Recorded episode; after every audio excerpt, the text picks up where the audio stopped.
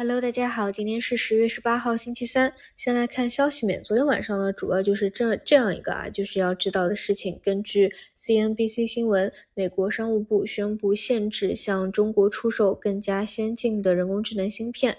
将限制英伟达 A800 和 H800 芯片的出口，还有其他比如英特尔和 AMD 销售的芯片。新禁令公布后三十天生效，至少呢，在股价上，我们看到昨天晚上英伟达和 AMD 都直接是一个。低开啊，带动纳斯达克也是一个低开，嗯，当然临近到现在啊，有一定的收回，但整体都是一个大跌，嗯，其实呢，就整个制裁的力度还是比较有限的，并没有说对英伟达的 AI 算力芯片有非常非常致命的一个打击啊，但它肯定有影响，所以股价上会有波动嘛。那这件事情，嗯，相对对我们会可能今天盘面会有干扰的一个呢，就是算力租赁。这种呢，你可以解读为那些拿到卡较早的，并且已经有一定算力储备的，那么在手算力的价值它有一定的稀缺性，那么它的价值就会提高啊。这个是呃券商的解读之一。除此以外呢，券商解读比较多的就是反推到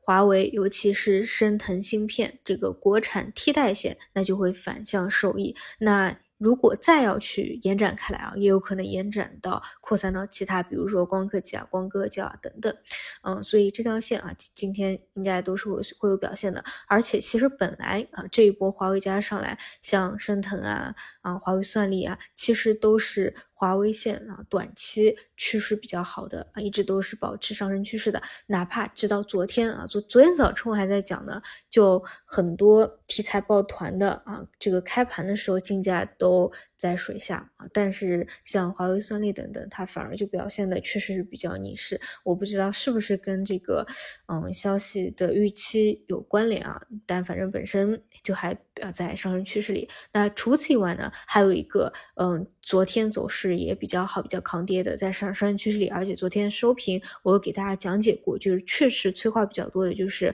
卫星互联网，嗯，当中有涨停的，也有出现连续两天冲高回落的，啊，本身呢都是走上行上行趋势嘛。那么像这种啊，在上升趋势里啊，已经拉了大阳线，然后后面两天是有这种冲高回落的，只要后面再有阳线拉伸去反包掉啊，整体还是在走一个上行期，而且主要呢就是卫星互联网啊，无论是你看国外的还是国内的，这种就是国内外共振的啊，非常好的一点，它的这个消息催化都特别多啊，从之前的 Mate 六零。到 Space 叉，嗯，所以我觉得这一块啊也是值得去看的啊，这个就是题材类的方向。除此呢，继续老样子啊，每天熬底，每一天等时长能够走出来。我还是那个观点，就是要么就是哪一天向下能够砸一砸，这样其实时间上更好把握；要么呢就是买盘非常强大啊，这个我觉得大概率就是要去靠外力提供流动性，